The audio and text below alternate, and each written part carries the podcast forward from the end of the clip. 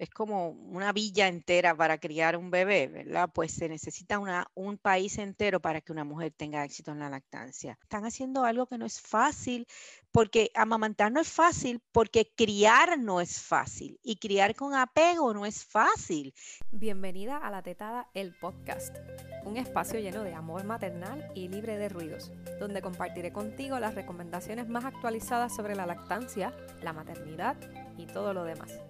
Soy la doctora Loimar Ortiz, médico de familia, esposa, madre lactante y consultora en lactancia.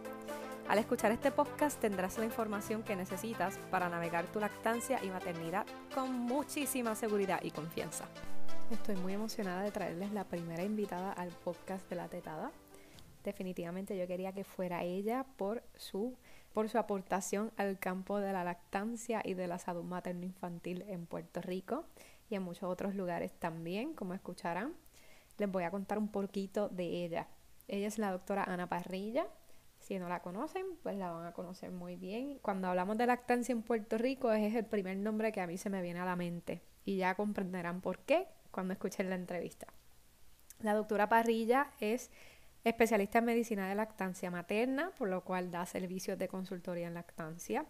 Ella tiene una maestría en salud pública, es catedrática del programa de salud de la madre y el niño de la Escuela Graduada de Salud Pública de la Universidad de Puerto Rico. Posee el título de Inaugural Fellow de la Academia de Medicina de la Lactancia Materna, en inglés Academy of Breastfeeding Medicine, la más alta distinción otorgada por esta organización. También se le ha otorgado el rango de membresía plena para la Sociedad Internacional de Investigación en Leche Humana y Lactación por su experiencia y contribución en la investigación en el campo de la lactancia. No puedo pensar en una mejor manera de debutar el podcast de la tetada que en medio de la Semana Mundial de la Lactancia y comenzando con la entrevista de la doctora Ana Parrilla como primera invitada a este podcast. Espero que se lo disfruten tanto como yo. Bueno, aquí estoy con la doctora Ana Parrilla, la doctora Parrilla definitivamente tiene muchísimos sombreros, eh, como escuchaste al principio del episodio, así que me gustaría por lo menos recalcar el hecho de que ha dedicado su carrera entera al cuidado de la salud materno-infantil, particularmente en el campo de la lactancia materna. Yo conocí a la doctora Parrilla al tomar el curso del certificado profesional en educadora en lactancia materna en el 2018 eh, así que, doctora Parrilla, es un honor para mí tenerla invitada en el podcast de La Tetada. Gracias por aceptar la invitación. Gracias a ti por invitarme. También es un honor para mí estar aquí y ver que personas como tú, médicas jóvenes, están haciendo estas iniciativas. Pues sí, tenemos que, eh, esto es de las medidas de salud pública que, Seguro que, sí. más puede impactar y es como el, el, menos, el más que se subestima, así que definitivamente hay que sacar adelante y, yo espero, ¿verdad?, poder seguir en los pasos de, de, personas como usted, doctora Parrilla. Muchísimas gracias por, por todo lo que ha hecho al momento en este campo. Para comenzar, para que los que, los que ¿verdad? la audiencia la conozca un poco mejor, si es que no han escuchado de usted, que nos cuente un poco de lo que hace al momento y, cómo llegó a dedicarse a la medicina de la lactancia materna. Bueno, pues realmente eh, en estos momentos yo soy, eh, tengo eh, varios sombreros. Uno de ellos es, soy directora del Departamento de Desarrollo Humano de la Escuela Graduada de Salud Pública y ahí coordino el programa para el certificado de estudios profesionales para salud de la madre y la niñez. También este, eh, pues veo pacientes y eh, además doy un curso de, eh, de certificado profesional educador en lactancia materna. Así que tengo muchas cositas que hago. pertenezco a varias organizaciones profesionales, este, especialmente a la Coalición para la Lactancia Materna en Puerto Rico. Así que estamos bien ocupados, eh, claro, siempre tomando en consideración pues, que uno tiene que cuidarse y, compartir con la familia. Definitivamente, que aparte de eso, pues es madre, esposa, abuela, ¿verdad? Eh, hermana, tiene que eh, cumplir con todos esos sombreros. Exactamente. Por lo menos ya lo de madre se alivió bastante, pero en un momento dado tuve cinco niños chiquitos. Ya todos son grandes y eso es un alivio muy grande. Aunque hijos grandes, problemas grandes. Eso dicen, yo todavía ah. estoy comenzando con los problemas, tengo una de tres, que con ella empecé el certificado y ya tengo otra de un año, que es una, una ah, bebé que nació en pandemia. Dos, e, dos edades difíciles, muy sí, Así que ahí vamos arrancando. Eh, y ya que menciona eh, sobre sus hijos, que tuvo cinco, eh, ¿tiene, ¿eso tiene algo que ver con sus comienzos en, en, la medicina de lactancia materna? Pues sí, fíjate, la verdad es que yo, mi mamá me, cuando yo era adolescente, yo soy la mayor de siete hermanos, así que yo tuve, mi hermana más chiquita nació cuando yo tenía 19 años, y ya mi hermana, ya mi mamá lactó a mis últimas dos hermanas muy poco tiempo, pero era que tenía una amiga de la Liga de la Leche que la orientó y ella lactó y yo pasé esa experiencia. Así que ya yo había decidido que cuando yo tuviera mis hijos, pues mira, yo voy a lactarlos. Luego estudió medicina, en una época, mira, no había bombas de extracción de leche, nadie sabía nada de lactancia, todo eran fórmulas. Pero cuando yo tuve mi primera hija en segundo año de medicina, decidí que iba a lactarla. Y lo intenté realmente, pero lo pude hacer muy poco, tres meses. Pues porque entraba el tercer año de medicina, que son las clínicas, se me complicó la vida increíblemente, así que no pude. Igual me pasó con mi, con mi segunda hija, que la tuve en cuarto año de medicina, o sea, no, no, no es fácil. Y pues esa también la lacté muy poco, dos o tres meses por la misma razón. No había máquinas de extracción, no se conocían esas cosas. Ya para mi tercera nena, yo estaba, ya había acabado la, escuela de medicina, la tuve, me cogí un receso y me quedé con ella en la casa y esa la lacté hasta los dos años y medio y ahí fue que empecé a interesarme, empecé a ir a la Liga de la Leche y en la Liga de la Leche con eh, Nitza Díaz Blanco, me enamoré y dije, mira, yo quiero dedicarme a esto, a ayudar a las mamás, porque noté que una de las barreras más grandes que las mamás tenían eran problemas relacionados con el sistema de salud, con las barreras del inicio de la lactancia y a veces con, consejos que le estaban dando que no eran ciertos y con personas que no estaba adiestrado. Para decirte, en mi escuela de, medicina, eh, no me dieron nunca nada de lactancia, yo nunca me dieron de las fórmulas, pero de lactancia nada, y aún todavía sigue así, eh, desgraciadamente. Eh, y entonces yo cogí y dije, mira, eh, esto me gusta mucho. Hice una maestría en salud pública porque pues todas estas cosas son salud pública, la promoción de la salud, la, la prevención de las enfermedades y me especialicé en salud de la madre y la niñez.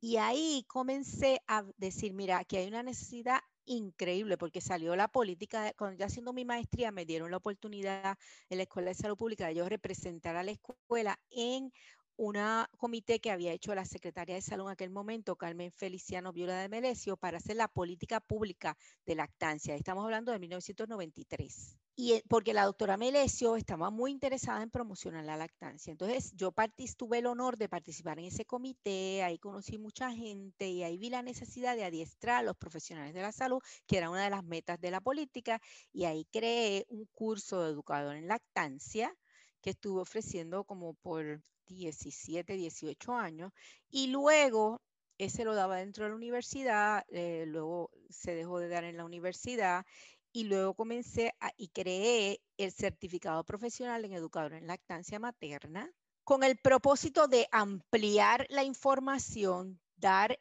eh, cosas nuevas. Esto es un certificado de tres cursos. Al final la persona tiene 180 horas de competencia está dirigido a que las, personas que lo tomen traten de certificarse como consultores en lactancia y si son médicas, médicos y dentistas, pues traten de obtener su Fellow de la Academy of Breastfeeding Medicine, que es una especialidad médica de la lactancia, eh, en lactancia materna.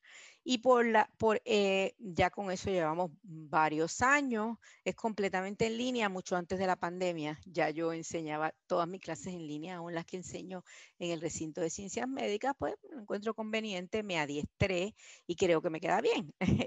y entonces, pues eh, mi pasión más grande es adiestrar, realmente adiestrar a profesionales para que puedan ser efectivos en la ayuda que le dan a las mamás y a las familias, porque esto no se enseña en la mayoría de los currículos y, las los profesionales de la salud y los más importantes en este campo tienden a ser los médicos, las enfermeras y las nutricionistas no están adiestradas Por suerte, yo no te puedo negar que ya hay más de mil personas adiestradas con ya sea el curso que se daba de educador en lactancia como el ahora nuevo certificado profesional de educador en lactancia que nos ha permitido también adiestrar gente en Latinoamérica y Estados Unidos. Y de eso estoy bien orgullosa. Yo tengo médicos de muchos Ah. países latinoamericanos y, y- y latinos que quieren coger esta información en, en español y entonces han decidido tomar el certificado y tengo dentistas, médicos de muchos estados en Estados Unidos,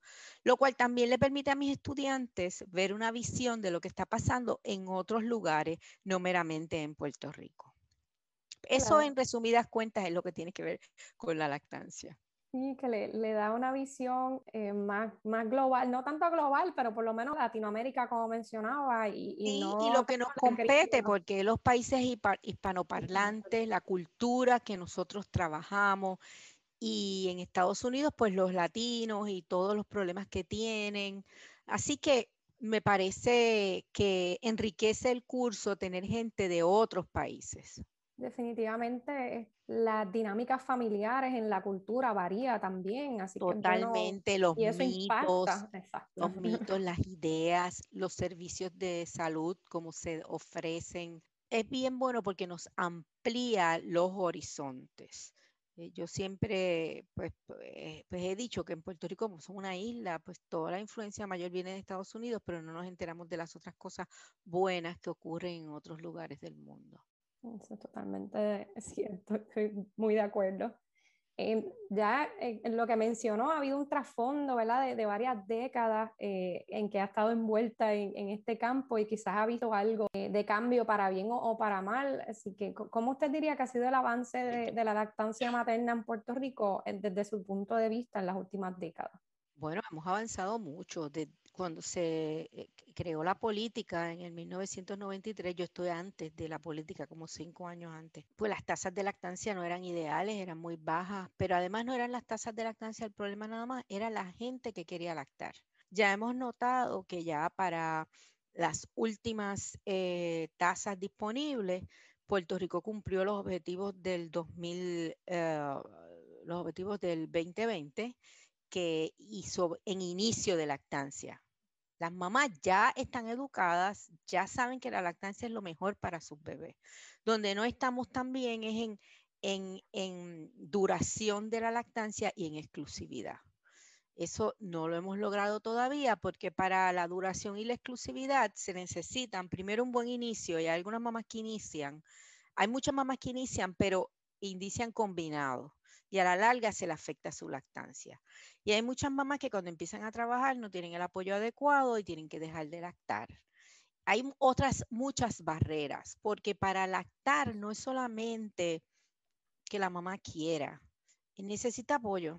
Es como una villa entera para criar un bebé, ¿verdad? Pues se necesita una, un país entero para que una mujer tenga éxito en la lactancia.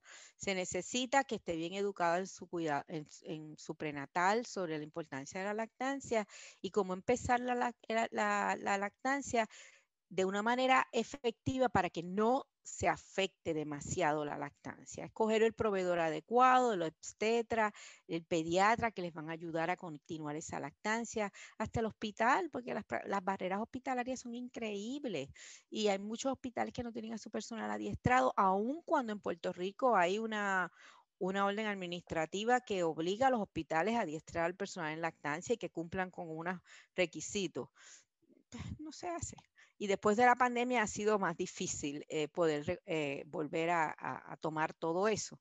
Y después que esa mamá está en el hospital sola, no recibe mucha ayuda, viene de una cultura donde no se amamanta, por lo tanto probablemente su mamá no amamantó, que no tuvieron la dicha que yo tuve. Viene prácticamente tres generaciones de mujeres donde la lactancia, ya vamos para la ya estamos en cuatro, donde la lactancia no es la norma cultural. Y esto realmente es mentira de que es instintivo, de que tú coges tu bebé, se pega el bebé y ya, lactancia. Eso no es verdad.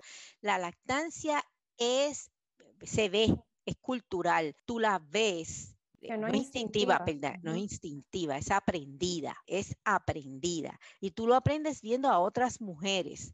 Y la, en las culturas donde la lactancia es la norma cultural, pues la gente sabe qué hacer. Y si no sabe, inmediatamente hay una, una abuela, una tía, una hermana que le dice, no, mira, colócatelo así o haz esto, no hagas esto. Eso no pasa en, nosotros. Todavía tú sabes muy bien que podemos ir a un sitio y rara vez ves una mujer lactando. Yo me emociono cuando, las veo. cuando yo las veo, yo me acerco y le digo, disculpa, estás en un momento muy privado, pero tengo que felicitarte porque es que quiero que sepan que están haciendo algo valioso, que están haciendo algo que no es fácil, porque amamantar no es fácil, porque criar no es fácil y criar con apego no es fácil. El que me diga que la crianza es fácil, pues yo digo, ok, porque criar con apego, que es no dejar que el bebé llore, atender todas sus necesidades, cogerlo, cargarlo, pues eso toma tiempo. Y la lactancia implica eso porque tienes que dar el pecho cada dos a tres horas, las 24 horas del día.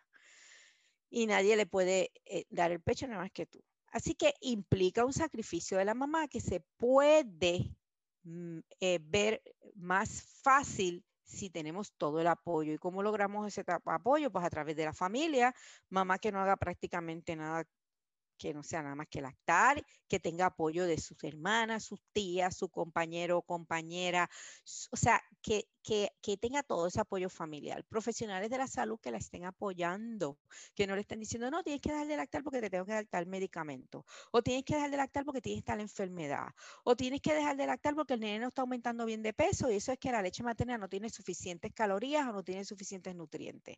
Hay muchas barbaridades que le dicen todavía y si hay mamás, ¿ah? Todas las que menciono me las he encontrado. Y hay mamás que, hay bebés que tienen problemas de ganancia de peso y lactando, pero no hay que quitarle la lactancia, hay que trabajar con eso dentro de la lactancia, cómo trabajamos con esas situaciones que se pueden dar y sin suspender la lactancia.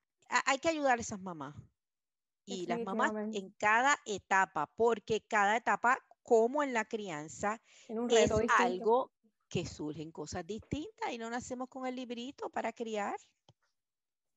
Vi en, el último report card em, que hay disponible en el CDC, ¿verdad? Desde el Breastfeeding Report Card en Puerto Rico, 2020 Puerto Rico aparentemente no dio la data, pero está el del 2018. Sí. Y entonces eso que menciona de la duración, ¿verdad? En inicio tenemos una puntuación excelente en, en, tres meses no está tan mal, pero ya cuando viene a seis meses y exclusividad se cae. Tiene, ¿verdad? En Puerto Rico tenemos una puntuación bien por debajo. Así mismo es.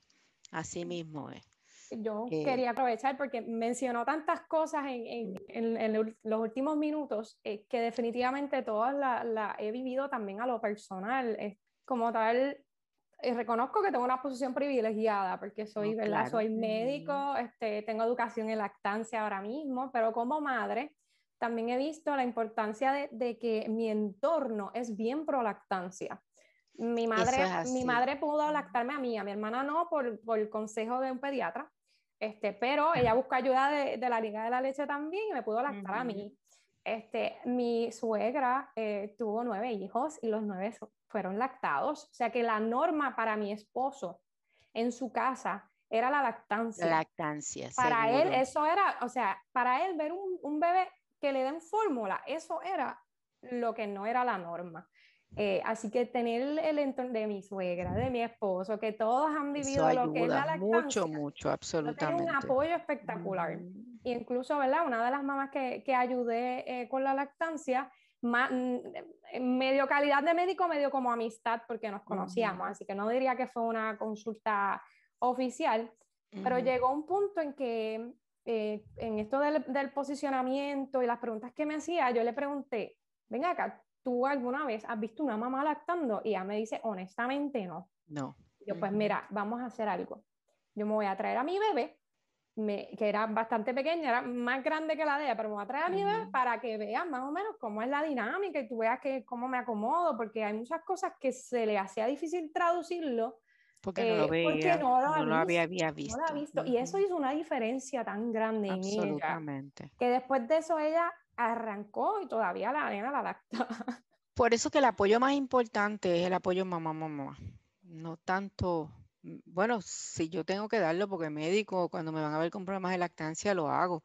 Pero ese apoyo mamá-mamá es bien importante. Por eso yo soy bien, eh, pero grupos de apoyo de madres lactantes. De hecho, tuve un grupo de apoyo hasta hace un par de años. Lo que pasa es que ya no podía más con tanto trabajo encima con los grupos de apoyo. Y hay muchos apoyos, grupos de apoyo en la isla que se dan por diferentes organizaciones. Así que esa parte ya, pero las mamás necesitan mucho apoyo de otras mamás que tengan éxito en la lactancia. Eso que comentó de, los hospitales, eh, ahora mismo, lo, más que, ¿verdad? en, el último año de, certificarme como, como, educadora en lactancia y por ser médico, pues ejerzo como consultora. Eh, lo que he visto es que el problema viene desde el hospital. Eso es así o sea, 100% de las mamás que ha atendido, por la razón que sea, y, lo, más que, a mí me, no es, me, da pena o me hiere, es, que lo que le dice el personal allí, el profesional de la salud, el pediatra, el neonatólogo, esa mamá se lo graba. Y le causa un daño y es bien difícil para quitárselo, uno quitárselo. quitárselo. Por más que tú, puedes estar dándole coaching, apoyo, este, información para que vea de que lo que le dijeron no es cierto, pero le han hecho un daño tan grande en un momento tan de vulnerabilidad este, grande, por recién parida, este, especialmente si eres primeriza, que no has vivido esta experiencia de, de tener un bebé y, le han hecho un daño increíble. Este, y no, no, eso, es, eso es así, hay muchos hay muchas cosas que están afectando ese inicio de la lactancia y luego afectan esa continuidad. Eh, así que pues nos queda mucho trabajo por hacer, porque aunque tenemos mejorado mucho en cuanto a políticas públicas, legislación, se ha hecho unos avances muy grandes. Puerto Rico tiene una política pública de lactancia mucho antes que los Estados Unidos. Puerto Rico tiene una legislación muy buena, mejor que la de Estados Unidos, tanto para las mamás que trabajan como otro tipo de leyes. Pero las leyes están escritas ahí si no las hacemos implementar, mm, igual que las políticas públicas, si no se implementan, eh, no hay manera, se quedan en el papel. Y pues hace falta mucho adiestramiento de todas las partes y que las personas que son profesionales de la salud, pues sobre todo los profesionales de la salud, aunque esto envuelve un ámbito bien grande, incluye abogados, trabajadores sociales, otro tipo de personas que yo cojo en mi curso también y es importante ese adiestramiento, eso es vital. Es que es, bien complejo, ¿verdad? Ya se vuelve, como usted dice, eh, una isla entera, un país entero eh, que, que, se mueva hacia el bien común, ¿verdad? Y con de la esto de la, de la pandemia fue bien fuerte, porque la pandemia hizo que los hospitales asumieran unas normas que no tenían que asumir, que luego la historia nos dio la razón, los bebés no había que separarlos, las mamás con COVID podían lactar. Las mamás con COVID podían lactar, los bebés podían estar con mamá, eran donde mejor estaban. Eh, eh, y, los separaron. Eran unas, fueron unas prácticas bien inhumanas. A mí me dio pena con esas mamás que parieron los primeros meses en la pandemia, porque solas, lo que se hizo fue bien fuerte, bien fuerte. Y muchos de esos bebés no fueron lactados. Y no, este año yo, yo, yo empiezo, creo que nuestras tasas van a bajar porque no ha habido el apoyo ni la ayuda necesaria. El año pasado no pudimos dar la semana de la lactancia materna. Bueno, se dio virtual, no presencial. Y este año estamos pensando también ofrecerla virtualmente, no tan larga, dos o tres eh, actividades que estaremos anunciando próximamente. Ah, pues tenemos que estar pendientes a esos anuncios para participar definitivamente. Mencionamos, ¿verdad? Este, varias barreras, pero en su opinión, ¿cuál usted diría que es la más grande? ¿La hospitalaria? Yo creo que la barrera más grande en Puerto Rico es la hospitalaria, porque se inicia, muchas mamás quieren, inician, como no inician bien, porque fíjate que eso no te mide exclusividad, solamente te está midiendo que la mamá inició lactancia, pero puede ser combinada. Pero además, eh, ese apoyo de esas primeras semanas no es suficiente. Una vez sale del hospital con todas las barreras del hospital, las tasas de cesárea tan altas, nosotros tenemos unas incidencias de cesárea bien altas, que rayan unos meses, entre, unos años entre 47, otros entre 48, podemos decir más o menos 50%, y, y, eso afecta el inicio de la lactancia. Lo recomendado por la Organización Mundial de la Salud es menos del 15%. Menos del 15%, 15% o menos. En Estados Unidos tienen 31 y andan escandalizados. Nosotros tenemos, de, entre, dependiendo del año, entre 46 a 48, casi 49. Y eso es una barrera enorme para el inicio de la lactancia que también se añade. Así que pues no hay duda de que de que hay muchas cosas que nos están afectando. Como ya me, comentó, ¿verdad? Que, el curso ha adiestrado ya a más de mil profesionales de, la salud respecto al tema eh, y entiende, ¿verdad? Que eso tiene que ver también con cómo ha mejorado la lactancia aquí en la isla. Eso ha ayudado bastante, pero también lo más que ha ayudado ha sido la coalición para la lactancia materna en Puerto Rico, que la fundamos en el 1994 por ahí, 94, 95. El año después de que se establecieron las políticas de... Ajá, exacto, 94, 95. Y ha estado trabajando arduamente para celebrar la Semana de la Lactancia y crear concienciación sobre la importancia del amamantamiento. Y eso pues yo creo que ayudó mucho, ha ayudado mucho. Hay otras organizaciones también que llevan mucho tiempo. La Liga de la Leche de Puerto Rico es, es la estrella y otras organizaciones que ahora mismo también existen que están dando apoyo y, y están trabajando con la promoción y apoyo de la lactancia. Eh, mencionó, ¿verdad? Que tiene un rol académico también, este, sí, maestría en salud pública que yo enseño salud pública de la madre y la niñez, enfocado a todo lo que tiene que ver con esta población. Dentro del certificado, de este certificado profesional, tenemos también un, curso de lactancia, eh, salud pública y lactancia materna, pero en este curso lo que vemos en la lactancia materna desde su perspectiva de salud pública y el impacto y todas las cosas que tienen que ver con eh, las barreras de, la lactancia, es de, eh, el por qué la lactancia es importante para la perspectiva de la salud pública. Sí que es un curso muy bueno que, que están tomando muchos estudiantes de nutrición. Nosotros tenemos un programa de nutrición y de otros de otros programas, no solamente de mi certificado, lo toman de lectiva porque les interesa el tema. ¿Llevan a cabo pues investigaciones? yo he hecho muchas investigaciones en lactancia y tengo varias publicaciones en el tema. Hemos, ah, ahora mismo está corriendo. Ahora mismo no estoy corriendo ninguna investigación, pero he estado continuamente con publicaciones e investigaciones en el tema. En el campo también, incluyendo la salud reproductiva, cómo el embarazo, el parto afecta el inicio de la lactancia, también nos hemos vuelto en eso, envuelto en eso. Le, quería hacer una pregunta, yo tengo mi opinión al respecto, pero quería saberla de usted, eh, porque hay muchas cosas que uno le comparte a las mamás, trata de, enseñar alguna destreza y hay veces que no, ¿verdad? Como, que las subestiman, como que eh, no, no le dan mucha importancia. ¿Cuál es el dato o la destreza que, es más subestimada por las madres lactantes que usted entiende que es fundamental? Bueno, la primera es poder enlazar correctamente al bebé en el pecho, que no les duela. Porque si la mamá no aprende a enlazar a su bebé correctamente, se deja llevar por sus instintos. Porque sí tenemos instintos de cómo dejar lactar. Lo que pasa es de, cómo poner el bebé en el pecho. Lo que pasa es que no los utilizamos al máximo. Si ponemos al bebé solito en el pecho de uno, él poco a poco se va a pegar y se va a enlazar bien.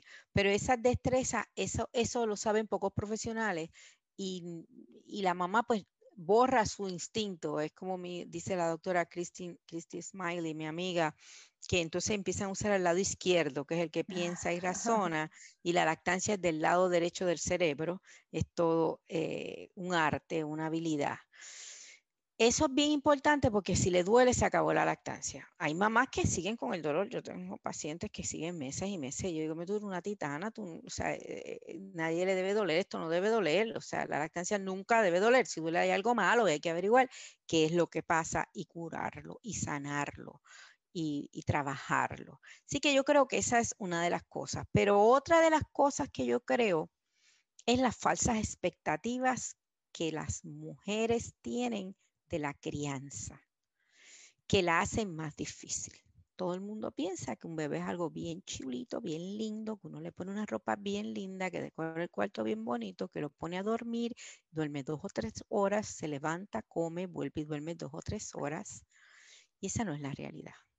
Los bebés humanos son los bebés más indefensos que nacen de la naturaleza y de la parte de los mamíferos. No se pueden poner en una bolsita como los canguros, hay que cargarlos. Y entonces vivimos una cultura que dice que cargar a un bebé es malo. Cuando eso, es lo que el bebé, cuando eso es lo que el bebé necesita, porque si no caminaría, ¿no? No camina. Ese bebé hay que cogerlo en brazos todo el tiempo. Ah, que tiene que ser su mamá, no puede ser su papá, puede ponérselo en el pecho desnudo y dejarlo ahí, darle su calientito y tenerlo ahí agarrado todo el tiempo. En las culturas donde se practica la crianza de apego y en las culturas originarias, fíjate que los bebés se cargan bien pegados al cuerpo de su mamá todo el tiempo ya sea en un rebolso al frente, en un rebolso atrás, y los bebés se tienen en, brazos, no se tienen en coches, ni asientitos, ni cargadores, ni de, ni de estos de, de, mecerlo. Nosotros no queremos cargar a nuestros bebés.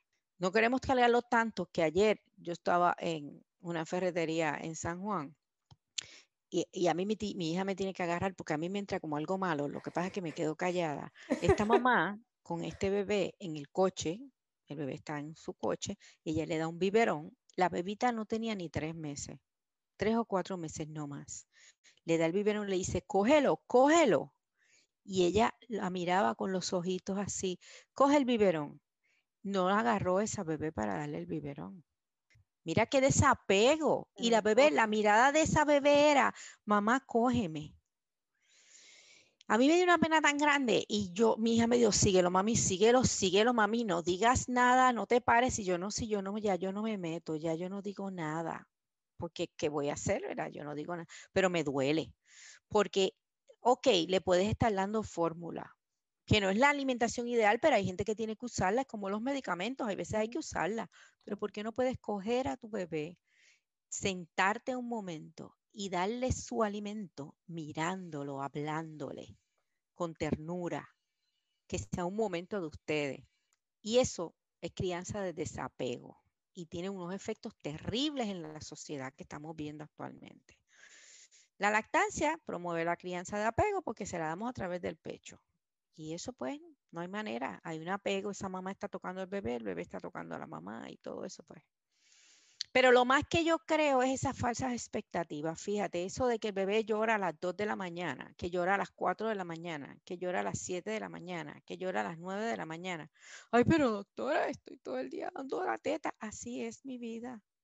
Los primeros tres meses de la crianza, independientemente de la forma que tú escojas alimentar, si quieres hacer crianza de apego, es así. Puedes hacer crianza de desapego, pero esa realmente no es la mejor crianza. Pero la crianza de apego, que es atender la necesidad de ese bebé, lo que es así. Y lo que es difícil esos primeros tres meses no es la lactancia, es la crianza, es el niño, es el bebé, que es inmaduro, que no se ha enterado que todavía no, que su mamá no es parte de él. Él cree que la mamá es un brazo de él hasta que empieza el desapego. Y esa mamá no tiene todo ese apoyo que necesita para ella dedicarse a eso, porque eso pasa.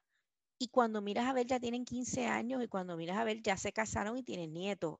O sea, es disfrutarse cada momento de esa crianza, pero para eso necesitamos colaboración y ayuda de todas las partes que nos rodean.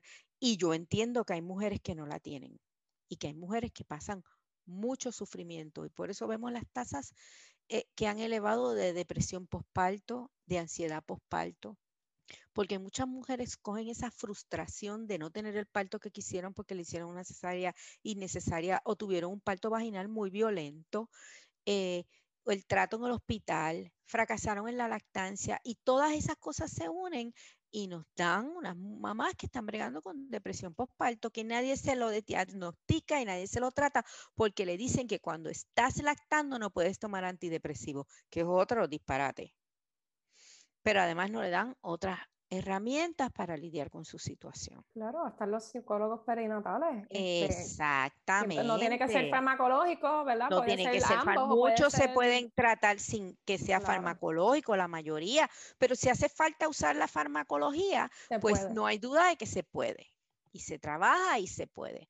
Así que, pues como ves, yo no digo ya que la lactancia es fácil porque no es fácil pero realmente sigo insistiendo que no es difícil. Lo que no es fácil es la crianza. Tener un bebé y querer criarlo de esa manera. Si tú no quieres pasar trabajo, no tengas un bebé porque no es fácil. No importa, no importa. Eh, a mí me da, bueno, yo, yo lo sé porque mis nietos y lo veo con mi hija, que imagínate, nació en mi casa, es obstetra, está adiestrada en lactancia y mira, me dice, ay mami, que parece que se me olvidó todo. Y yo, no, no, tú botaste el cerebro con la placenta como todas las mujeres. Y ahora está la madre. Y la madre no es la médica, no es la que sabe nada. Necesita que la orienten y que la ayuden. Y yo he sabido quedarme con mi hija seis semanas cada vez que pare, porque necesita esa ayuda. Y la mayoría de las mujeres no tienen ese apoyo. Apoyo en el cuarto trimestre. Es el cuarto trimestre, exacto. No, todo el mundo piensa que el embarazo es, se acabó el segundo, tercero y, cual, y, y se acabó cuando botaste la placenta. No, no se acabó en el tercer estadio del parto, se acabó en el cuarto trimestre, que son tres meses, cuando el bebé tiene como tres meses.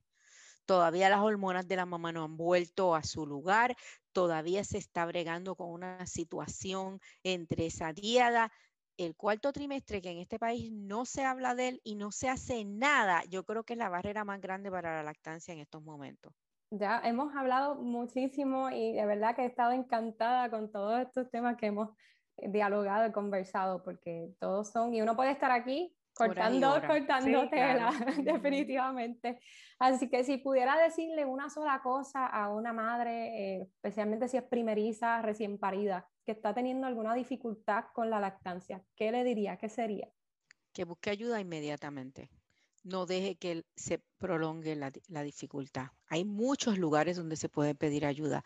En el mismo, si es del programa WIC, en el mismo programa WIC tiene un programa de consejeras pares y la gran mayoría de las nutricionistas del programa WIC están adiestradas en lactancia, porque el WIC envía a su personal a tomar mi curso.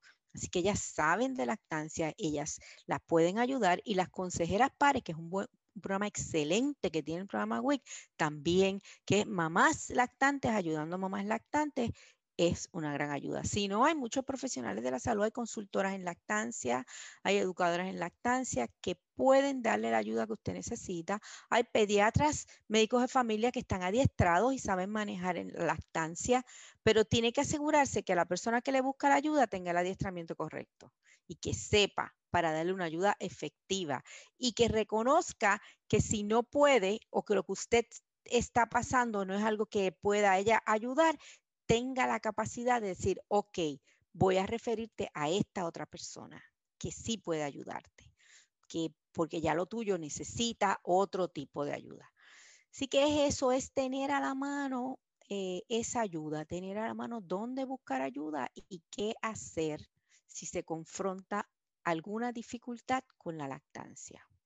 Yo les digo en el embarazo que identifiquen ese recurso de antes, que no lo... No, definitivamente, tiene que ser en el embarazo, hay que buscar. Antes del embarazo, un buen obstetra que esté de acuerdo con tu plan de parto y como tú quieres tu parto y que la tasa de cesáreas no sea alta. Hay que buscar un buen pediatra que, te, que sepa de lactancia, no es que sea prolactancia, porque prolactancia es todo Todos el mundo. dicen lo mismo. Eh, es que sepa de manejo de bebés lactados, que es diferente. Y entonces tener una red de apoyo, de saber, mira, si tienes una amiga que ha lactado, ponte en contacto con ella, que ha lactado, esa amiga para que te apoye. busca grupos de apoyo de lactancia en la comunidad. Y ahora es hasta más fácil porque ahora los dan virtuales. Ahora hay en Facebook un montón de grupos de apoyo de lactancia. claro, tienes que asegurarte que el grupo de apoyo que estás asistiendo esté dirigido por una persona que sabe lo que está diciendo, porque en, esta en este mundo hay de todo. Eh, y que los consejos y las que te den pues sean los, los consejos eh, correctos y adecuados. Gracias por, por, ese consejo, doctora. Esto en verdad una pregunta que a mí me gusta hacer porque eh, la educación es clave. El siempre buscar, educarse y actualizarse es súper importante, eh, no solo para los profesionales de la salud, sino para, para todos. Eh, como personas, ¿verdad? en este mundo nunca debemos dejar de aprender. Así que a mí me gustaría preguntarle eh, si tiene algún libro o podcast favorito, eh, especialmente en el contexto ¿verdad? De, ser un recurso bueno, yo para tengo las madres. El, el, libro mío, el Guía Práctica para una lactancia exitosa, es mi favorito, que estoy ahora escribiendo la quinta edición. Oh, y he tenido tanto trabajo que no lo he podido acabar, espero ya para octubre que salga. Hay otros libros buenos, está el libro de la Liga de la Leche, el arte femenino para amamantar, y hay algunos muy buenos en inglés. Eh, podcast en español no conozco ninguno. Hay varios en inglés que también son buenos, pero lo importante es educarse. En el embarazo, educarse y buscar ese apoyo correcto para la lactancia. Definitivamente el, podcast, por eso estoy lanzando este podcast de la tetada, así que con mucho gusto la ayuda que pueda recibir y la colaboración, porque la idea es eh, llevar allá, ¿verdad? Seguro que sí, todas las veces que quiera Seguro. Hablar de lactancia, estamos dispuestos. Doctora, ¿cómo la, cómo, si a alguien le interesa contactarla, ¿cómo se pueden poner en contacto con eh, usted? 787-642-3490. En estos momentos yo me encuentro dando consultas virtuales, que son consultas cortas de asesoría, manejo de problemas de lactancia médicos mayormente. Y tiene una página web también, ¿verdad? Sí, www.draparrilla.com doctoraparrilla.com con la, con la abreviación de RA sí, eh, parrilla.com.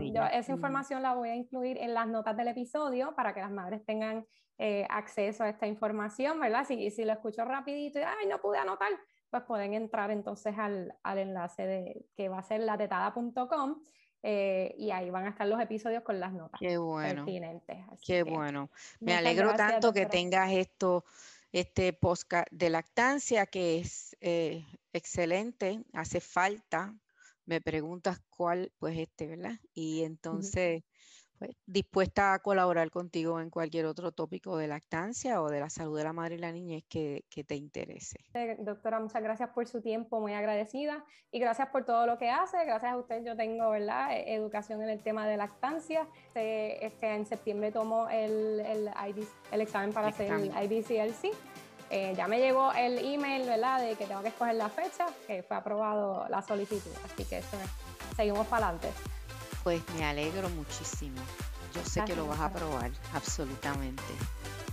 No te pierdas los próximos episodios. Suscríbete en Apple Podcasts, Spotify, Google Podcasts o cualquier otra plataforma de tu preferencia. Si deseas disfrutar de información adicional u otras actualizaciones, no olvides seguirme en mis redes sociales. Búscame en Facebook e Instagram como arroba LoriMDPR. Chao.